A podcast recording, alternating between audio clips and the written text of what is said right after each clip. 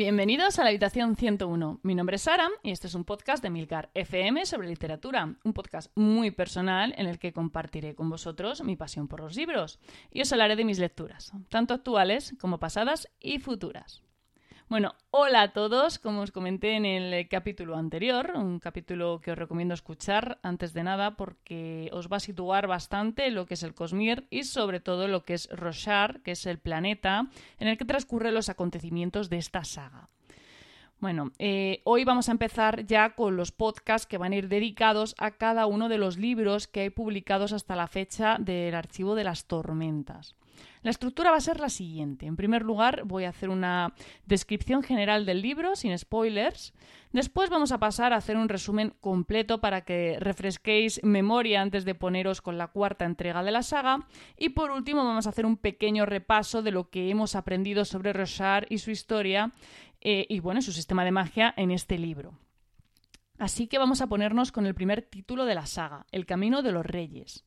Su libro de unas 1200 páginas que va a ser más o menos eh, la media del resto de entregas. Bueno, igual luego se le empieza a ir un poquito de las manos y ya sube a 1400, pero bueno, yo, yo no digas que yo no os lo he avisado. Si habéis visto el libro o lo tenéis, yo ahora mismo lo estoy utilizando para apoyar el micrófono, bueno, pues sabréis que cuenta con unas ilustraciones muy bonitas realizadas por eh, un autor llamado Michael Whelan y bueno, el libro, la verdad es que es una pasada. Es caro, no os lo voy a negar, pero es una joyita para tener. No es muy cómodo de leer porque pesa mucho, pero es muy bonito. Bueno, el libro está estructurado en torno a tres personajes protagonistas con tres líneas argumentales diferentes.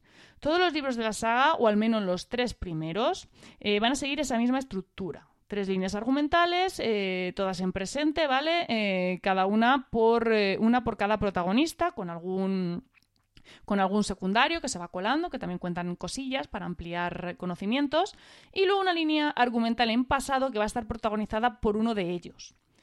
Además, eh, vamos a tener también interludios que van a estar dedicados a otros personajes. En este caso, el protagonista de los mismos va a ser Seth, el asesino de Blanco. Y el protagonista absoluto de esta primera entrega va a ser Caladín. Caladín es un esclavo que al inicio de la historia se encuentra bajo las órdenes del alto príncipe Sadeas en el puente 4 del ejército en las llanuras quebradas. Es el hijo de un cirujano que aprendió el oficio de su padre, pero por circunstancias que yo no os voy a contar, al menos de momento, ahora en un ratito veremos, bueno, pues va a acabar siendo señalado como esclavo. Como os decía, a lo largo de todo el libro pues se van a ir intercalando escenas de su pasado con escenas de su presente, por lo que vamos a ir conociendo en mayor profundidad al personaje y toda su historia. En segundo lugar, vamos a tener a Dalinar Colín, que es eh, hermano del difunto rey de Alezcar, Gavilar, que fue supuestamente asesinado por los Parsendi y que es eh, eh, tío de su sucesor, Elocar. Se encuentra en las llanuras quebradas al frente de su ejército y le acompañan sus hijos, Adolín y Renarín. El primero es un gran guerrero y el segundo, pues bueno, se inclina más por la erudición, aunque en Alezcar esta es un área que está orientada a las mujeres. Y en tercer lugar tenemos a Shalandabar. Es un ojos claros, que, mm, bueno, los ojos claros son como los nobles, ¿no? Por, por que nos entendamos, que llega a Carbrandt, que es una ciudad-estado que contiene la mayor biblioteca de todo Rochard, porque va a intentar que Jasna Colin, la hermana del rey Elocar, la acoja como aprendiz. Aunque, bueno, eso no, no, va a ser todo lo que va a haber ahí, pero bueno, no os cuento mucho. Y luego tendremos la trama secundaria de Seth, hijo vallano, también conocido como Sin Verdad, de Sinovar, o el asesino de Blanco, tiene muchos nombres, que, bueno, al final se le acaba conociendo como el asesino de Blanco en todo Rochard, así que nos quedamos con ese sobrenombre. Al principio del libro se, va a ver que, eh, contratado por los Parsendi, eh, asesina a Gavilar durante la celebración de un tratado de paz entre los Aleci y los Parsendi. Y bueno, em, no solamente lo hace, sino que deja claro que ha utilizado el, el, arte ancestral de la absorción para llevar a cabo su ataque. La absorción es una magia, pues bueno, como os contaba en el primer episodio, muy poderosa. Esos son a grandes rasgos los personajes protagonistas que van a liderar toda la historia. Además, prácticamente toda la acción se va a desarrollar en dos escenarios principales. Por un lado vamos a tener las llanuras quebradas, que están situadas al sur de Adercar, que es el reino de los Colín, y allí se van a encontrar los ejércitos Aleci, que es como se conoce a los nativos de Alezcar, ¿vale? Que han ido en busca de venganza contra los Parsendi por el asesinato del rey Gavilar. es un terreno quebrado, es decir, que está repleto de pequeños barrancos de gran altura que hay que sortear eh, con, el uso de puentes, ¿no? que pueden ser fijos o móviles. Si veis las ilustraciones del libro se entiende mejor, pero bueno. Eh, el caso es que en este lugar, en las llanuras quebradas, van a estar Caladín y, la, y Dalinar. Y luego vamos a tener Carbrand, que es una ciudad-estado en la que está Jasna Colin, que ha sido invitada por el rey, y que es donde va a transcurrir toda la trama de Shalan. Como os decía, son más de mil páginas, pero ya os comento que no se hace pesado y, vamos, ni nada por el estilo, ¿vale? Sanderson sabe distribuir la información para que no agobie. Y si bien es cierto que las primeras páginas uno puede estar un poco desubicado, porque al, final es todo nuevo, ¿no? se inventa un mundo entero, son muchísimos conceptos que asimilar y, bueno, eh, al principio es como, ostras, qué de cosas nuevas, ¿no? Pero es que se coge rapidísimo, o sea, sorprende mucho el ritmo sorprende lo rápido que se asimila todo, eh, sobre todo por el tamaño del libro, porque normalmente en un libro tan, tan gordo, ¿no? Eh, pues el autor suele emplear gran parte del libro en explicar, en ubicar, pues no, Anderson lo hace súper rápido. Entonces, una vez que lo coges, una vez que estás enganchado, pues es que no sueltas el libro porque es que es adictivo. Entonces, esas 1200 páginas es que se pasan en un suspiro, ¿vale? Su libro que combina aventura, que tiene toques de humor, ya os digo que eso es un sello muy característico de Sanderson, y momentos muy épicos, momentos de, lágrima, ¿no? Que, vamos, que te dejan alucinando. Eh, es un libro que sabe intrigar al lector en su justa medida, sabe involucrarle en los acontecimientos y hacerle empatizar con los distintos personajes. Tiene algunos momentos que de verdad es que son de leer conteniendo la respiración, sobre todo los capítulos finales. Y, bueno, ya os digo que si sois como yo, también mm, os hará soltar alguna lagrimita que otra. Vamos, que es un libro que lo tiene todo. A mí personalmente esta primera entrega me fascinó de principio a fin. Es mi preferida de las tres. Y bueno, me dejó muy claro que iba a caer toda la pentalogía.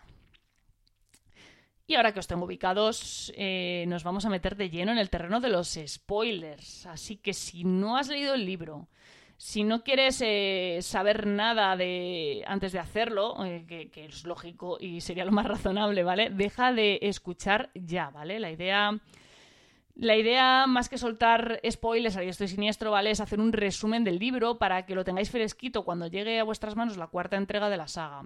O bueno, si habéis leído el primero y habéis cogido ahora el segundo y hace lo leísteis hace un año y no os acordáis, pues para que cojáis el segundo habiendo recordado el primero. O sea, es un poco, esa es la idea, ¿no? Un, un resumen para que no tengáis que releeros otras, otra vez la mil páginas para saber qué pasó. Y bueno, eh, ya os digo, eh, son más de mil páginas, así que bueno, creo que va a ser útil en, en cualquier caso. Entro de lleno, cortad ya si no, que empezamos con los spoilers. Bueno, lo primero que vamos a tener es un preludio que va a comenzar tras la desolación. Y en él se nos va a presentar, se nos van a presentar cuatro de los heraldos: Hedrien, Kalak, Ishar y Talenel. También eh, nos van a hablar de los radiantes, que son seres poderosos, aunque no tanto como los heraldos. Esto os lo conté en el capítulo anterior. Tras esa pequeña introducción, que posiblemente os va a dejar como estáis, porque eso sí, lo lees nada más empezar, no te enteras de nada, ¿vale? La tendréis que releer más adelante, porque mm, eh, así es que os va a sonar a chino, ¿vale? Entonces, bueno, saltamos 4.500 años en el tiempo y nos vamos hasta una de las noches clave para los Aleci, la noche en que asesinaron a su rey, Gavilar.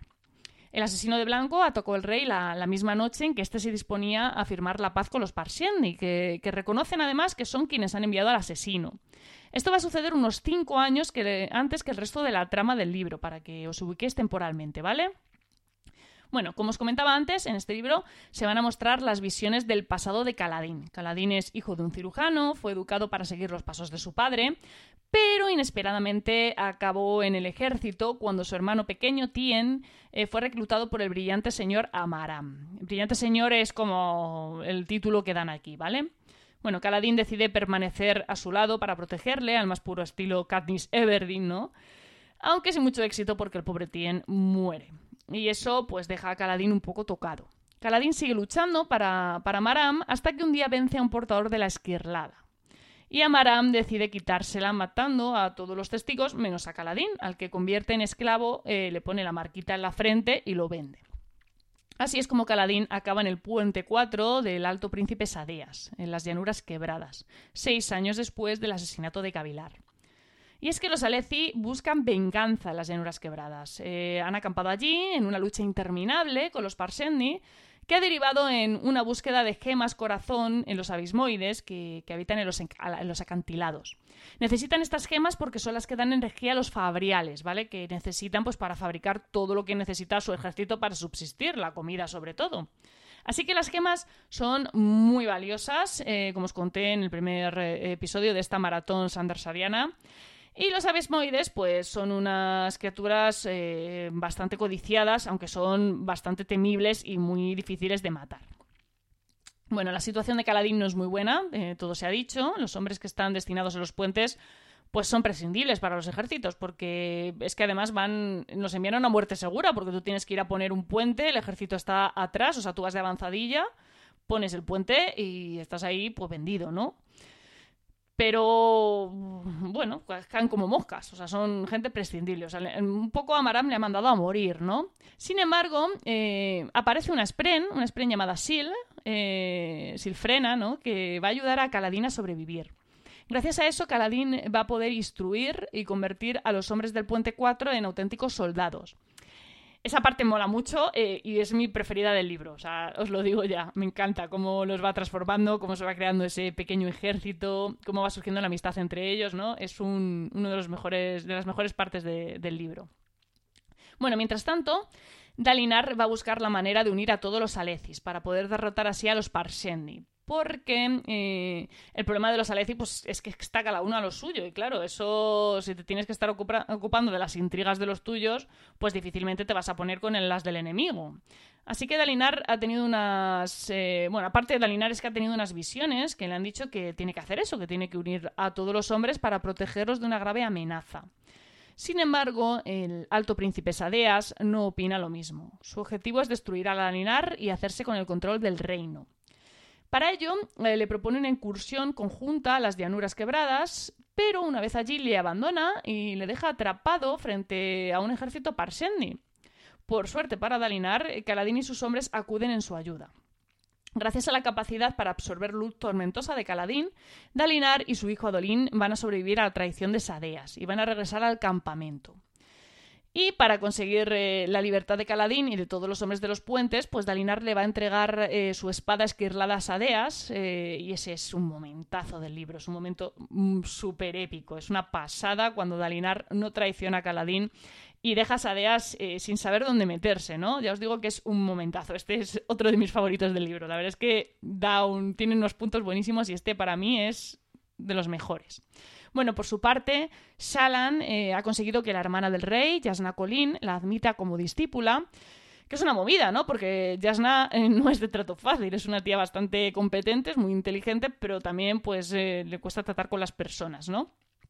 Pero a Sala le va a dar un poco igual porque ella lo de aprender, pues como que no es su, su objetivo, ¿vale? Su plan real no es ese. Ella quiere robar el moldeador de almas de, de Shalan para recuperar la fortuna de su familia y así evitar que sus acreedores acaben con ellos. ¿Por qué? Pues porque su, su moldeador de almas de la familia está roto, ¿vale? Sin embargo, pues eh, va a descubrir eh, junto a Yasna que es capaz de absorber luz tormentosa y que puede moldear almas es por su cuenta, sin, sin el moldeador, al igual que su maestra. Todo ello después de que un fervoroso llamado Capsal la engañe, eh, haga que se enamore de él para luego intentar asesinarla. Y bueno, ella va a tener que recurrir a sus poderes para salvarse. Aunque Yasna, que no es tonta, como os digo, eh, ya sabía de qué iba la película y se lo ve venir todo, ¿vale? Bueno, total, tras descubrir que los portadores del vacío están a punto de regresar, eh, pues deciden embarcarse en un viaje a las llanuras quebradas para alertar al rey. Mientras, pues el asesino de Blanco, que ha seguido asesinando a reyes de todas partes, eh, llega a Cabrant y descubrimos que el rey Tarbargarian es, eh, es quien verdaderamente le controla, ¿no? Que esto es un, un, shock, porque es un señor ancianito, así con cara de bueno, pues no, en realidad está como una cabra, ¿vale? Y bueno, este es más o menos el resumen del primer libro de la saga. Obviamente no he contado todo al detalle porque son mil páginas y, si os tengo que resumir mil páginas al detalle, pues no acabamos, ¿vale? Pero bueno, con este resumen y habiendo leído el libro, seguramente ya recordaréis prácticamente todo. Y si no, eh, con esto que, os he contado, al menos tendréis de sobra para pasar a palabras radiantes sin perderos. Y ahora vamos a recopilar un poquito de información eh, con la que contamos una vez eh, concluida la lectura del Camino de las Reyes, que no es poca. Aunque lo más importante de lo que va a ser clave de cara al siguiente libro van a ser los portadores del vacío, porque mm, durante todo el libro se va a especular sobre qué son, pero finalmente va a ser Jasna que le dé la clave a Salan con, una frase mítica, ¿no? Eh, que dice, no destruimos a los portadores del vacío, los esclavizamos. Y es que los portadores del vacío no van a ser otros que los propios Parsendi o los Parmenios, la versión sin, sin de los Parsendi. Todo esto se va a ir explicando mejor en las siguientes entregas, pero la idea que nos queda clara tras finalizar la lectura del Camino de los Reyes es básicamente esa, ¿no? Los Parmenios, que son los esclavos de los Aleci, no son más que la versión pacífica de los Parsendi, que son sus enemigos mortales. Y son, eh, son los que en su día se comieron en los, en los terribles portadores del vacío. En esta novela se van a arrojar casi más preguntas que respuestas. O sea, ya os lo digo, ¿vale? Nos vamos a encontrar con una presentación de Rochard de un montón de conceptos que ya hemos visto, los spray, las esquirlas, el borinismo. También vamos a aprender un poco más sobre la sociedad aleci, como por ejemplo que las mujeres tienen una mano segura, que siempre llevan cubierta, eh, sobre la fauna y flora de Rochard, eh, conceptos como el creme, que es una especie de barro que, que deja las altas tormentas, eh, o los chuls, que son una especie de crustáceos gigantes, ¿no? que utilizan ellos como si fueran bueyes, y como no, las particularidades de las llanuras quebradas y de las altas tormentas de las que yo os he hablado antes. A mi juicio la novela tiene un muy buen ritmo, eh, los, flascas, los flashbacks de Caladín eh, para mí son de lo mejorcito, y ya os digo, toda la camaradería que se forma con el Puente 4 a mí me parece genial, es una de mis partes preferidas de todo el libro. Y bueno, eso, y ya os digo, el momentazo épico de, de Dalinar, que es casi al final. Eso para mí es lo mejor. Bueno, y Salan, que a mí Salan me gusta mucho, es mi, personaje preferido. Bueno, el libro lleva un ritmo de vértigo y es eh, hasta llegar al momento este que os digo, el momentazo de, Dalinar renunciando a su esquirlada para liberar a los hombres del Puerto 4, que es oro puro, ¿vale? Eh, vamos, que si al principio es verdad, lo que os digo, cuesta un poco coger el ritmo, pero cuando se coge, eh, bueno, empieza a acelerar y al llegar al final estás ya con el corazón en un puño. Tanto que, lo que te pide el cuerpo es lanzarte de lleno a leer palabras radiantes. Aunque yo mm, conseguí mm, contenerme para que no se me hiciese tan larga la espera hasta el siguiente. Pero bueno, eh, como sé que estaréis deseando leer Palabras Radiantes, si no lo habéis hecho ya, y, o recordarlo, estáos atentos porque en breve, eh, bueno, concretamente mañana, os hablo de la continuación de El Camino de los Reyes. Muchísimas gracias por el tiempo que habéis dedicado a escucharme. Espero que os haya gustado el capítulo de hoy, que os haya refrescado la memoria a los que ya lo habíais leído y eh, que os haya interesado para leerlo a los que no. Tenéis los medios de contacto y toda la información y enlaces de este capítulo en emilcar.fm barra habitación 101 y os apetece hablar un rato sobre libros, sobre Sanderson o sobre lo que queráis, os espero en nuestro canal de Telegram t.me barra habitación 101.